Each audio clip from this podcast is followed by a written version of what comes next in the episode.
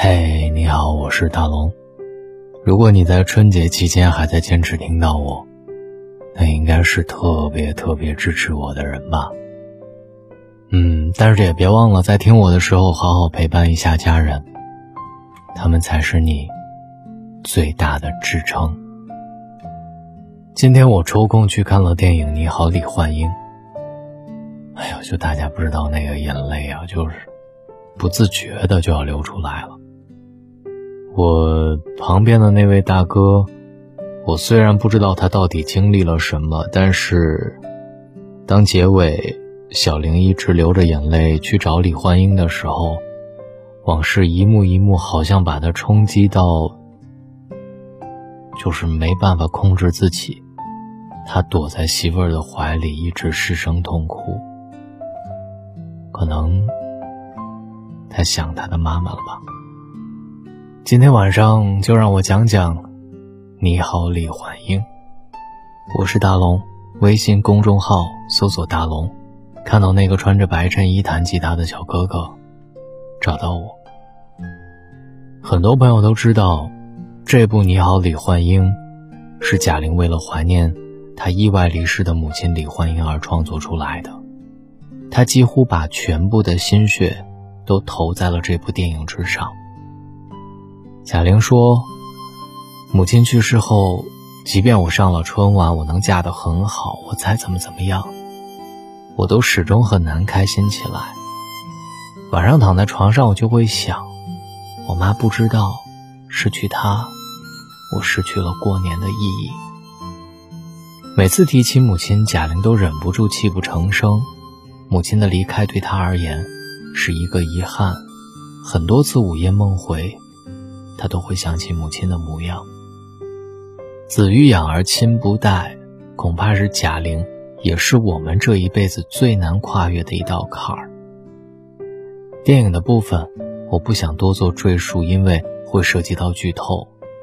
看完电影之后，我又把贾玲和陈赫演的小品《你好，李焕英》找出来又看了一遍。父母在，人生尚有来处；父母去，人生只剩归途。原来这句话这么真实，又这么扎心。电影也好，小品也罢，贾玲用她擅长的喜剧，逗得观众前仰后合。但是越往后看，你就越会发现，前面多好笑，后面就有多好哭。在小品的最后，当李焕英的一生宛如走马灯一样展现在贾玲眼前的时候，她再也控制不住自己的情绪。妈，你怎么这么爱笑啊？因为妈生了你呀。偌大的舞台上，只有贾玲一个人，在昏暗的灯光之下哭得撕心裂肺。贾玲在舞台上跟她妈妈说：“妈，我给你买了冰箱，还是双开门的。妈，那件绿色的皮大衣我帮你换好了，你穿一定很好看。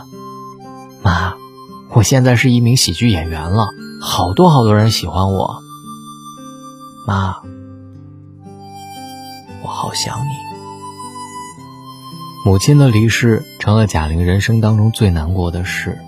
据说那天节目播出之后，贾玲给她父亲打了个电话，问小品演的怎么样。父亲故作轻松地说：“演我的那个演员太胖了。”实际上，当晚父亲就绷不住了。抱着妻子的遗像哭了很久。我们总以为父母是无所不能的超人，可等我们长大之后，才发现父母早就不再年轻。他们的双手变得颤颤巍巍，他们走路也开始摇摇摆摆。从前扛着我们上下楼都不费劲儿的他们，如今总觉得疲惫不堪。岁月在他们的身上留下痕迹，但我们却从未做好。跟他们分别的准备，我们不敢想象，当意外快于明天先到了，那是多么绝望的一件事儿。二零一三年，岳云鹏在德国演出的当晚，接到了父亲突然离世的消息，放下演出，对不起喜欢他的观众，登台表演，对不起连最后一面都没见到的父亲。他挣扎了很久之后。决定强忍悲痛，登台表演。返场谢幕之后，愧疚、遗憾和悔恨一起涌上他的心头，他再也忍不住，失声痛哭。之后，他在微博上写了四段跟父亲有关的故事。诗人董方玉将他的故事改成歌词，音乐人许飞谱曲，合力创作了那首感人至深的《如果有个直达天堂的电梯》。如果有个直达天堂的电梯，我都想不顾一切去看你，让你看看我的成绩算不算有了一点出息。如果有个直达天堂的电梯。我一定会不顾一切的去看你，让你看看我的儿女，长得像我，又像你。都说时间是最好的解药，可是对于失去至亲的人来说，恰恰相反。时间越长，他们心里的遗憾就愈加浓烈。在《念念桃花源》的节目当中，岳云鹏又提到了他和父亲之间的故事。他说。父亲最希望的就是能看到他上春晚，可这个梦想对于那时的岳云鹏来说真的很遥远。但是没想到，父亲去世三个月之后，他就接到了春晚的邀请，参与了春晚的录制。那一刻，他五味杂陈。如果能再给他一点时间，如果父亲能够看到这一切，那该多好啊！结束录制之后，岳云鹏走出央视的大门，眼含热泪地看着天空，轻轻地问了一句：“你在吗？”他相信，在另一个平行的时空里，一直有那么一个人，正在默默地看着他，为他今天取得的成绩而骄傲。只是可惜，我们终究没有直达天堂的电梯，那些挥手作别的人，再也无法相见。《百年孤独》里说，父母是隔在我们和死亡之间的席子。父母不仅要给予我们爱和保护，还要给我们带来心灵上的寄托。不管我们多大，在父母眼里，我们都只是一个毛毛躁躁的孩子。即使所有人都要我们直面成年世界里的现实和残酷，但父母依旧是我们可以依靠的港湾。可是随着年纪的增长，我们跟父母越来越疏于表达感情，等到失去之后才明白，留下的只能是无尽的遗憾。歌手李健在节目当中谈到自己和父亲之间的关系时，他说：“两个人就是一般的父子关系，我们就是问问身体好不好，最近好不好，不会深层次的问你最近有什么苦恼。”后来父亲患了肠癌，已经无法行走，上厕所。都得李健背着去。有一次上完厕所回来，爸爸在背上轻轻地说了一句：“原谅爸爸。”那一刻，李健泪如雨下。原来父亲一直认为自己变成了负担，而深感抱歉。可不善言辞的李健却说不出什么来宽慰自己父亲的难过。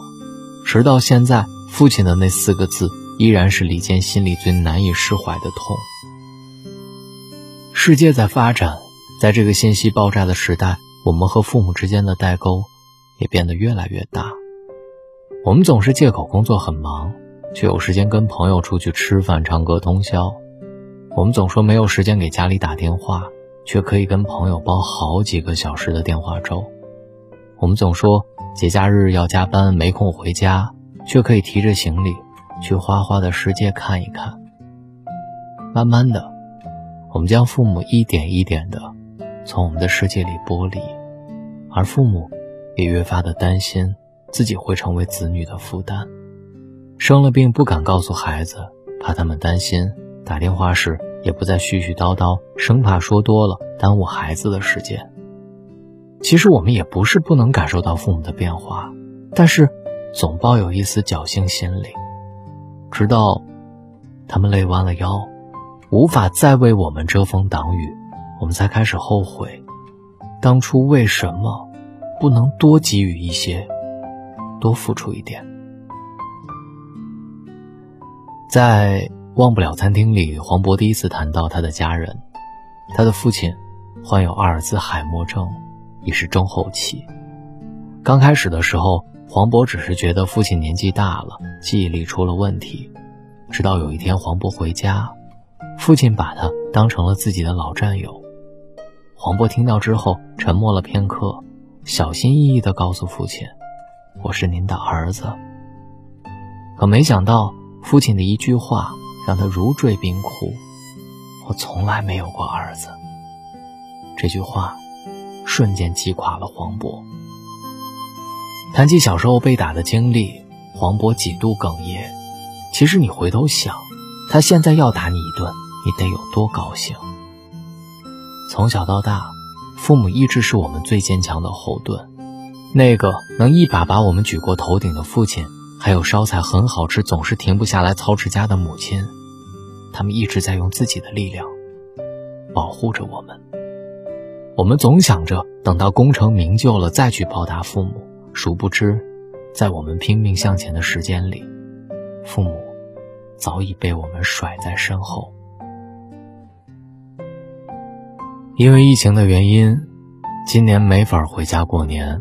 除夕夜，跟我爸妈视频，先给他们展示了一下我的年夜饭，又看了一看他们的餐桌，发现上面只放了几个小碟子和两盘饺子。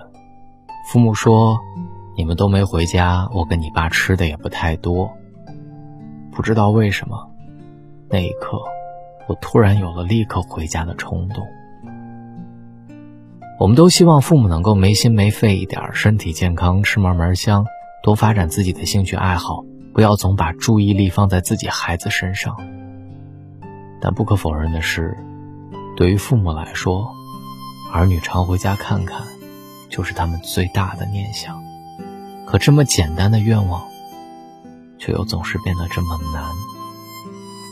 我们渐渐长大，父母也不再年轻，他们慢慢的跟时代脱节，思想也变得陈旧，和我们也变得越来越没有共同话题。但是我想说，你可以不听他们的建议，但是要学着温柔一点；你可以不听他们的唠叨，但是你要学着耐心一些。你要试着把他们带进你的生活。不要粗暴地把他们推开。父母要的很简单，一句惦记，一声问候，一声想念，就是他们最好的满足。父母正在偷偷的老去，在你不经意的时候，作为子女的我们，不要吝啬地表达自己的爱，在有限的时间里，希望你能多回家看一看。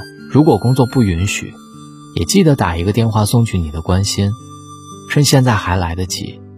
你要学着像他们爱你一样去爱他们。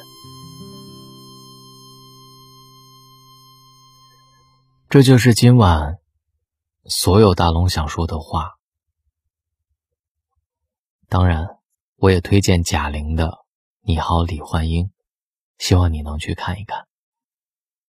我是大龙，找到我的方式：新浪微博找到大龙，大声说，或者。把您的微信打开，点开右上角的小加号，添加朋友，最下面的公众号搜索“大龙”这两个汉字，看到那个穿着白衬衣弹吉他的小哥哥，关注我，跟我成为好朋友。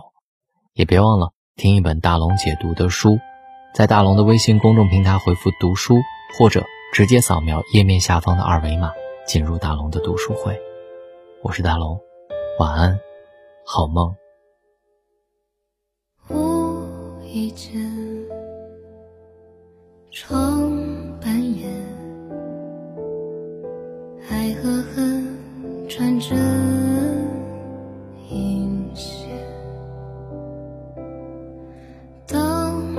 这